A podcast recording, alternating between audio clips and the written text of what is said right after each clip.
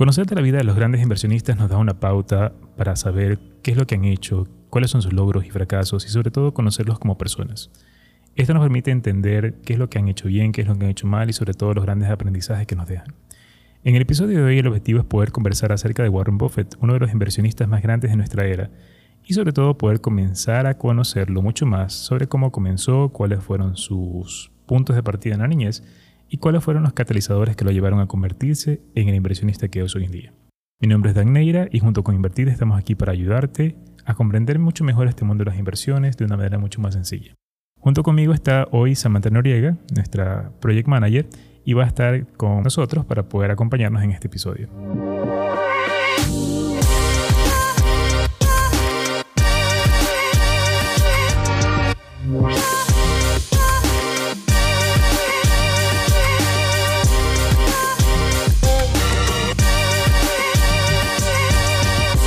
Warren Buffett es un inversionista muy conocido en esta época, posiblemente lo hayas escuchado, posiblemente no. Sin embargo, el objetivo es poder darlo a conocer mucho más a profundidad, con más detalle. Es una persona que nació en Estados Unidos, en la ciudad de Omaha, en Nebraska. Él tuvo una influencia muy grande en cuanto a su padre. Su padre trabajó en la bolsa de valores, fue un operador de valores o corredor de bolsa, como también se conoce, y también tuvo una vida un poco en el tema político. Le gustaba el tema de las matemáticas a Warren, le, gustaba hacer operaciones matemáticas en su cabeza y este gusto por los números es lo que más adelante le llevó también a un gusto por el dinero y por los negocios en general. En este caso, eh, su padre, que era eh, relacionado mucho con el mundo de las finanzas, lo comenzó a introducir de manera indirecta, tal vez sin quererlo, a que despierte en él ese deseo de poder generar cada vez más dinero y ver la forma de cómo crear nuevos negocios. Incluso Warren desde muy pequeño acompañaba a su padre en su trabajo y lo ayudaba a anotar los precios de las acciones en la pizarra, lo cual era una forma antigua de cómo ir poder cómo monitorear los precios de las acciones en diferentes compañías, lo que hacía en esos momentos. Un poco remontándonos a la niñez de Warren, a los seis años comenzó con su primer negocio. Este primer negocio fue la venta de chicles en su vecindario. Y él lo hacía de tal forma que lo hacía algo innovador no solo te vendía un chicle, sino que te vendía un paquete de chicles de 5 unidades. E incluso cuenta una anécdota en un libro que estuvimos revisando para poder hacer las notaciones de este episodio, que una persona quiso una vez comprarle tan solo un chicle y él se negó a venderle, porque su metodología o su forma de hacer negocios ya estaba definida y no quería romper ese modelo de venderlos en paquetes y no de manera individual. Cuando avanza con su negocio de los chicles, vio que su margen era muy pequeño y él buscaba una ganancia cada vez más grande. Por lo tanto, buscó otra alternativa de hacer otro negocio y se dio cuenta que podría comenzar a vender Coca-Colas de puerta en puerta en los lugares cercanos a su casa. A tal punto que incluso cuando se iba de vacaciones en el verano con su familia, él llevaba también Coca-Colas para vender a las personas allá también en ese punto. Es decir, trataba de generar ingresos aún cuando estaba en vacaciones con su familia y poder seguir trabajando de esta forma. Dan, y Warren no solo se quedó ahí, a los 13 años tuvo su primer negocio de venta de periódicos. Incluso por esa época también se comenzó a apasionar sobre la carrera de caballos y, junto con el periódico, añadía una hoja que él mismo escribía, dando consejos sobre estas carreras. Fíjense lo interesante del tema de que no solo buscaba vender algo, sino que buscaba darle un valor agregado. En este caso no solo es un periódico, sino que también introducía algo creado por él para darle un plus al producto de tal forma de que sea mucho más atractivo para sus clientes. Algo también me comentaba sobre una máquina de pinball que también eh, se introdujo en este tipo de negocios. Sí. Cuando generó ciertas ganancias con su negocio de periódicos, compró su primera máquina de pinball a 25 dólares y la puso en una barbería junto con las ganancias que iba adquiriendo por, este, por esta máquina de paintball, compró otras más y logró tener incluso tres máquinas en diferentes ubicaciones. Al final, terminó vendiendo todas las máquinas por 1.200 dólares. Básicamente hizo su primer cash out, que es un término utilizado para el tema de emprendimiento, que es cuando tú construyes un negocio, lo haces crecer lo haces atractivo para alguien más y al tal punto de que buscan comprártelo. En este caso, Warren vendió un negocio funcional en 1.200 dólares y ese era un capital que ya tenía para poder utilizarlo. Él bien podía haber utilizado esto en comprar ropa, zapatos cosas por el estilo. Sin embargo, la forma de pensar de él no era quedarse haciendo más y quería buscar hacer que ese dinero siga multiplicándose. Y es aquí donde se ve también introducido en el mundo de las inversiones. Cuando él compra sus primeras acciones, incluso ya hablando del tema de inversiones en general, él compró las primeras acciones en una compañía llamada City Service Preferred, que tenían un precio en ese momento de 38 dólares cada acción. Fue su primera inversión y una gran lección que le dejó en su vida. Porque como siempre ha pasado, y de hecho me ha pasado a mí y posiblemente te haya pasado a ti que estés escuchando este episodio, muchas veces cuando tú compras una acción por algún motivo el precio comienza a caer. Y esto en muchas personas surge un miedo y comienzan a venderla más allá de que confíen o no en la compañía, comienzan a ver la caída del precio y esto les lleva a atemorizarse.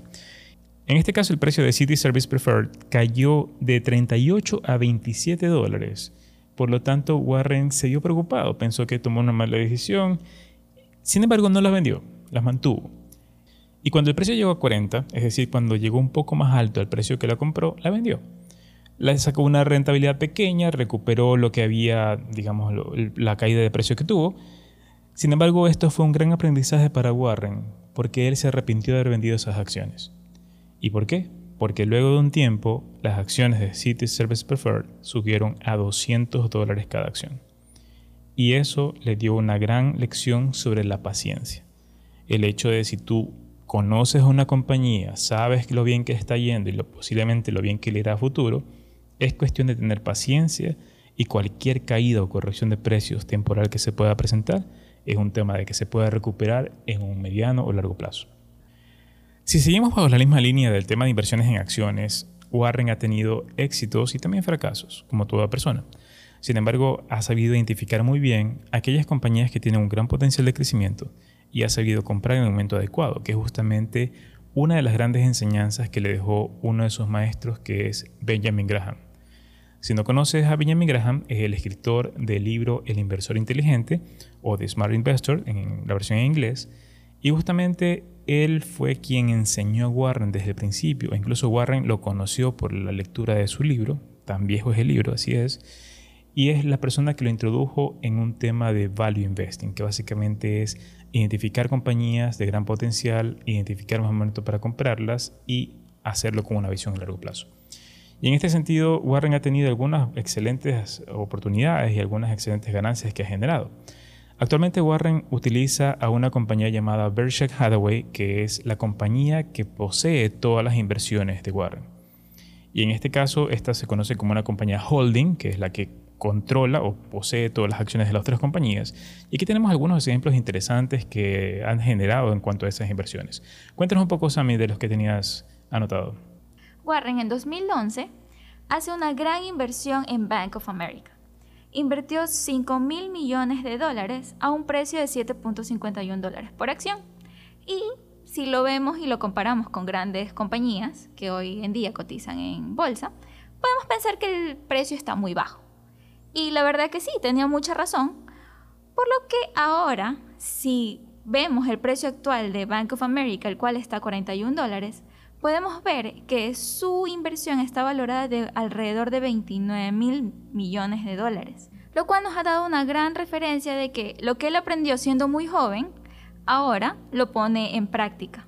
Si aterrizamos la inversión que hizo Warren, algo más realizable, y hubiésemos invertido mil dólares en el 2011, hubiésemos podido comprar 140 acciones las cuales al precio de hoy de 41 dólares tuviéramos una inversión de alrededor de 5.740. Y no nos olvidemos de los dividendos.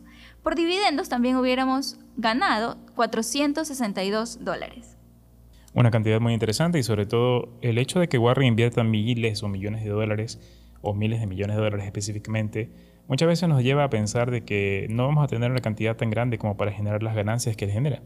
Sin embargo, como acaba de mencionar Sami, si tú lo llevas esto a una realidad mucho más puntual, a una cantidad en la cual tú hubieras podido invertir, si te das cuenta, esto te lleva a hacer que tu inversión se multiplique en este caso por 5 o casi por 6 veces de lo que invertiste. Y este no es el único ejemplo.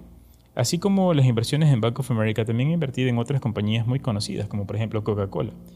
En Coca-Cola lleva muchísimos más años invirtiendo y de hecho sus primeras compras las realizó en 1988 y para no hacer tanto el tema de los ejemplos de los valores, simplemente podríamos decirte que esas inversiones que realizó en el año 1988 hoy en día le han dado más de 1.300% de rentabilidad. Y siendo Coca-Cola, que es una compañía que tiene un muy lento crecimiento, aún así las inversiones a largo plazo que él ha realizado son las que mejores resultados le ha dado. Warren se ha caracterizado sobre todo por invertir en compañías tradicionales. No ha tenido tanto apego con las compañías tecnológicas. Sin embargo, también se ha visto tentado en invertir en tecnología y una de estas inversiones que realizó fue en la compañía Apple. De hecho, Apple hoy en día corresponde a más del 40% de su portafolio y es una de las compañías que más rentabilidad ha dado, sobre todo por todo el incremento del precio que ha tenido y por los splits, que son divisiones de acciones que se realizan con cierto tiempo, que ha llevado a hacer que sus inversiones se multipliquen en una cantidad extraordinaria. Ahora, si bien Warren es conocido por el tema de inversiones en acciones, también debemos conocerlo por el lado del empresario Warren. La persona que no solo tiene una visión de inversión, sino más bien una visión de negocio. Y en este sentido, hay varios ejemplos que queríamos comentarte para que puedas conocer mucho más de él y sobre las inversiones que ha realizado. Y vamos a hablar en este momento de la peor inversión que ha realizado Warren. Warren no siempre ha tenido las ganancias en todas sus inversiones, también ha tenido malos momentos. De hecho, existe una compañía que él consideraba que ha sido la peor inversión que ha realizado. Sin embargo, le dio un giro de tal forma que hoy en día es el pilar más importante en toda su estructura de empresas. Nos estamos refiriendo en este momento a Berkshire Hathaway. Berkshire Hathaway, que te había mencionado anteriormente que es la holding de todas sus inversiones, era una compañía que se dedicaba al sector textil, a la industria textil, y contaba con 15 plantas de producción y aproximadamente más de 12.000 empleados. En el año 62, Warren, apenas a sus 32 años de edad, puso atención en esta compañía por el precio que tenía sus acciones. Sin embargo, fue una época en la que él no analizaba el potencial a futuro de la compañía, sino que más bien pensaba en el presente más que en el futuro. Si hubiera pensado a futuro, se hubiera dado cuenta de que no era tan buena compañía y sobre todo estaba destinada a fracasar. Cuando Warren se dio cuenta de que la compañía no estaba bien y que la industria textil estaba por un mal camino, quiso vender sus acciones. De hecho, él recibió una propuesta para poder venderlas. El problema fue de que la misma persona que le hizo la propuesta para poder vender esas acciones, es decir, para que quien le vaya a comprar esas acciones, luego de pocos días le ofreció menos dinero. Esto hizo que Warren se enojara y desistiera de venderlas. Warren sintió que tenía el deber de hacer que esta compañía funcione y dé los resultados que esperaba. Y por ello lo que hizo fue comprar aún más acciones de Berkshire Hathaway, con el fin de tener un mayor control en las decisiones de la compañía, y esto le permitió darle un giro radical al propósito de la compañía. Berkshire para esa época comenzó a incursionar en otros mercados, e incluso en el mercado de seguros, que no tenía nada que ver con el sector textil en ese momento. Y tuvo buenos resultados con este tipo de negocios. Con el tiempo Warren transformó a Berkshire en una compañía holding, es decir, aquella compañía que iba a contender todas las inversiones que realizaba Warren en el tiempo y todas las inversiones futuras que también iba a realizar. Hoy en día Berkshire Hathaway cotiza en dos tipos de acciones en el mercado de valores que tú puedes adquirir. En un caso, una serie A que tiene un precio aproximado de 415 mil dólares cada acción, que es un tanto difícil poder adquirirlas por su precio. Sin embargo, también tiene una serie B que tiene un precio de apenas 277 dólares con 50 centavos cada acción. Y si analizas el crecimiento que ha tenido en los últimos años, ha sido bastante bueno en cuanto a esta compañía. Tal vez te preguntes cuál es la diferencia entre una acción serie A o serie B, en este caso de Berkshire Hathaway. Y esto Warren lo hizo de tal forma para que la serie B sea mucho más atractiva y asequible para nuevos inversionistas. Además de que esta serie B tiene la opción de poder hacer splits, es decir, cada cierto tiempo cuando el precio de la acción sube, lo pueden dividir a acciones de menor valor, lo cual hace que siga siendo más atractiva para aquellos inversionistas grandes mientras que la serie A se mantiene con el precio, con el crecimiento que ha tenido desde la fundación de la compañía y por eso tiene un valor tan grande. Warren nos ha enseñado con este tema de Berkshire Hathaway que pudo transformar un gran error en un caballo de guerra que actualmente es Berkshire. La gran lección que esto le dejó a Warren es que no solo debes guiarte por el precio para poder elegir una inversión, sino también que debes analizar muy bien la situación presente y futura de aquella compañía en la cual estás invirtiendo. Una de las cosas que me pareció interesante fue lo que mencionaste, Dan, de las influencias de Warren al hacer sus inversiones. Si bien el padre de Warren fue quien lo motivó e inspiró a incursionar en este mundo de las inversiones, Benjamin Graham fue quien lo ayudó a definir su filosofía de inversiones. De él aprendió sobre el value investing, el cual consiste en analizar compañías que no solo te ayuden a proteger tu inversión inicial o a recuperarla, sino que generes ganancias. ¿Por qué? Porque sabes que esa compañía va a tener crecimientos a futuro.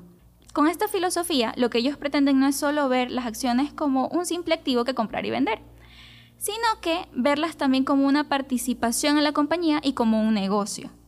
De hecho, por eso Warren en muchas ocasiones ha mencionado de que si no invertirías en una acción por cinco años o más, mejor no inviertes en ella. Es una forma de pensar en la cual te dice que ves una compañía no solo por la acción como un activo, como bien lo mencionaste, sino más bien como un potencial de crecimiento a largo plazo, por lo bien que está haciendo las cosas la compañía y por el potencial crecimiento que podría tener. Lo que mencionas de Benjamin Graham es muy importante y de hecho les recomiendo leer su libro, si no lo han hecho todavía, se llama The Smart Investor o El inversionista inteligente o inversor inteligente Está disponible en Amazon en versión física o digital y es un excelente libro que les puede ayudar a comprender mucho mejor cómo hacer este tema de analizar en qué tipo de compañías invertir y sobre todo cuándo hacerlo. Cuando tú ves las compañías no solo como un activo, una acción que puede subir y bajar de precio, sino más bien como un dueño del negocio, esas fluctuaciones de precios que se pueden dar por una caída de precios o una recuperación temporal no deben preocuparte debe ser algo que no te llame la atención o no te preocupe a largo plazo. Porque sabes que como has hecho un análisis previo y tomaste una decisión basado en, la confianza que tienes en la compañía, esto es un tema temporal y a largo plazo el precio se recuperará. Warren utiliza una estrategia en la que analiza cada una de las acciones en las que va a invertir y no solo fijándose en el precio de la acción, sino también fijándose en el potencial que tiene la acción como tal. Para terminar el análisis de Warren como su faceta de inversionista, es importante saber en qué está invirtiendo Warren actualmente. Los principales componentes de su portafolio actualmente son, primero, Apple, corresponde el 40% de sus inversiones.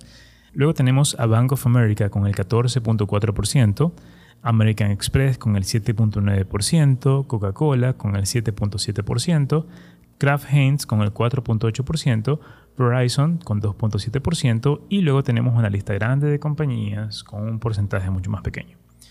Si te das cuenta, Warren, su principal inversión está en aquellas compañías que han demostrado ser líderes en cada una de sus industrias y que así como han venido creciendo en el tiempo, han generado ganancias y han sido tan grandes que siguen expandiéndose, podrán seguir haciéndolo también a largo plazo. Sin embargo, Dan, no es solo importante analizar su faceta como inversionista. Warren también ha tenido una gran trayectoria como empresario. Y esto comienza con Duracell, como todos conocemos, Duracell es una empresa que produce baterías y sistemas de energía inteligente. En un principio, esta empresa pertenecía a Procter Gamble.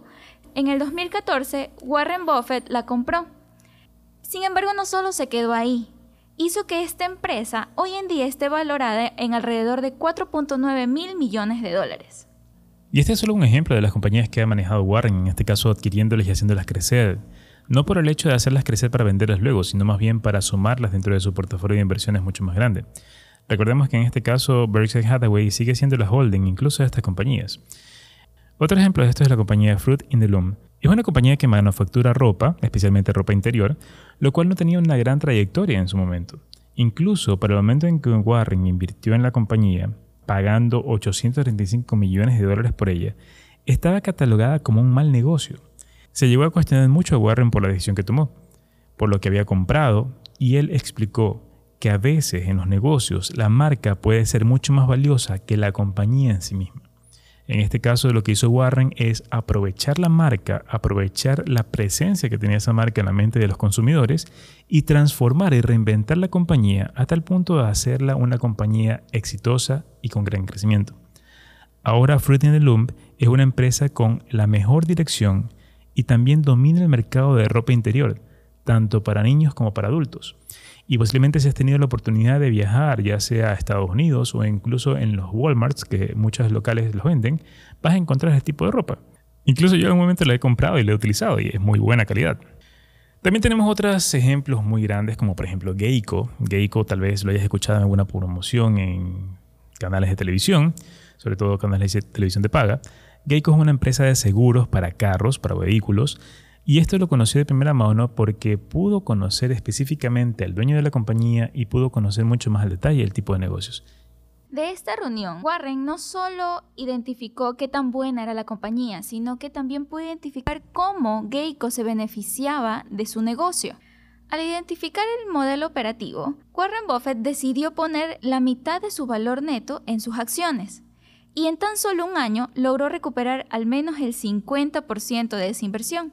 Fue aquí cuando decidió venderlas, sin embargo lo reconoce como un gran error. Warren ha mencionado muchas veces que esto le dejó una gran lección, el hecho de dejar ir la participación o una cantidad que consideró de acciones de una compañía que era increíblemente maravillosa y sobre todo con un gran potencial de crecimiento. Varios años después, casi 25 años después de que la vendió, el que vendió la mitad de sus acciones, tuvo la oportunidad de volver a comprarla. Sin embargo, pagó una cantidad mucho más grande. Aproximadamente fueron aproximadamente pagó 4.700 millones de dólares por la totalidad de las acciones, en este caso el 50% que había vendido y lo recuperó, y esta vez Warren no dejará ir la compañía. De hecho, Geico actualmente está valorada en más de 52 mil millones de dólares por todo lo que ha hecho y sobre todo por lo que sigue creciendo en cuanto a las ventas que genera. Y para concluir, vamos ahora a ver las lecciones más importantes que nos deja Warren en todo lo que hemos visto en este episodio. Sammy, ¿cuál podría decirnos tú que es la más importante para ti? Para mí, yo diría que es la paciencia. En este mundo de las inversiones siempre nos vemos inquietados por las variaciones en los precios. Y a veces esas variaciones, por muy buenas o malas que puedan llegar a ser, nos asustan, como le pasó a Warren en varias ocasiones. Sin embargo, nos ha dado esa gran lección, que es tener paciencia. Si estás seguro en lo que has invertido y conoces muy bien esa compañía, no tienes por qué asustarte. Correcto, básicamente es tener una visión a largo plazo y confiar en las decisiones que tomes, sobre todo si es una compañía que tiene gran potencial a futuro más allá de que los precios caigan temporalmente, es un tema que solo tienes que tener paciencia, como mencionas. Otra de las grandes enseñanzas que podemos resumir es el hecho de que supo cómo transformar errores en oportunidades, tanto con la parte de Berkshire Hathaway como la parte también de Geico u otras inversiones también que ha hecho o compras de acciones. Cuando por algún motivo no ha ido bien la situación, él ha visto la forma de cómo mejorarlo. Y no solo es el hecho de simplemente quejarse de las que las cosas no están bien, sino que lo que hace él es transformarlas y hacer que todo funcione. Y por último, podríamos también rescatar la parte de su niñez, pues desde muy temprana edad sus padres lo influenciaron de cierta forma, ya sea de manera directa o indirecta, a que comience en un mundo de los negocios desde una temprana edad, de tal forma de que buscó la forma de cómo conseguir dinero, eh, buscó hacer negocios y buscó la forma de cómo comenzar a invertir a muy pronta edad. Más allá de que él haya invertido desde tan joven, los resultados grandes que él ha tenido son sobre todo a su mayoría de edad. Por lo tanto, no es tampoco un tema de que si más joven empiezas, mejor te irá, pues los mejores resultados o la forma como ya fue multiplicando mucho más su dinero fue sobre todo a partir de los 40 o 50 años. Así que mm, si tú tienes una edad entre 30, 40, 50 años, no te rindas, nunca es tarde para empezar. Lo importante es que tomes la decisión y des el paso para poder arrancar con todo. Sammy, ¿algún tema para concluir? ¿Algo adicional que quieras acotar? Sobre todo, yo diría que aprender de los errores es bastante importante. Porque como bien dijiste, Dan, él no solo se centró en fracasé o en tuve un error o perdí dinero, sino que transformó eso y logró sacar las lecciones y las enseñanzas que esos errores le dieron. Yo diría que eso es algo muy importante que ya seas un inversionista joven o un inversionista adulto, deberías tener muy en cuenta. Perfecto. Para concluir, es importante también saber de que Warren no ha estado solo. Él ha tenido un compañero en todos sus negocios, sobre todo las inversiones, que es Charlie Munger, que sobre él podemos hablar en otro episodio más adelante, quien ha sido también un pilar importante para todas las decisiones que ha tomado. Hasta aquí este episodio, esperamos que te haya gustado, conocer mucho más con respecto a algún inversionista y vamos a hacer otros también más adelante para que puedas irlos conociendo, sabiendo quiénes son y sobre todo cómo se han influenciado y que los ha llevado a tomar decisiones tan importantes que han tomado en sus vidas. Recuerda que las notas de este episodio están disponibles en la página podcast.invertir.com slash episodio 6. Vas a tener acceso a un documento PDF con el resumen de lo más importante de este episodio, de tal forma de que tengas siempre a la mano esa información tan valiosa que es importante para ti. Ha sido un gusto verlos acompañados. Nos vemos en un próximo episodio. Nos vemos en un próximo episodio. Muchas gracias por escucharnos. Hasta pronto.